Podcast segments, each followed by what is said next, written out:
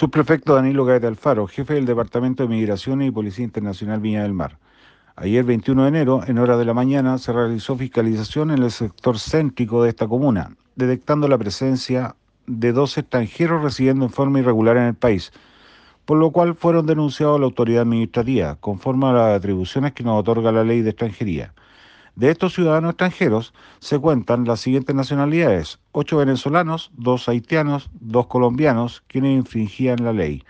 haciendo presente que cinco de ellos habían ingresado al territorio nacional por pasos no habilitados. De la misma forma, se ubicaron dos ciudadanos venezolanos, quienes mantienen en su contra una medida de expulsión del territorio nacional por haber ingresado en forma clandestina al país, notificándolo de esta medida para posterior materialización de la misma.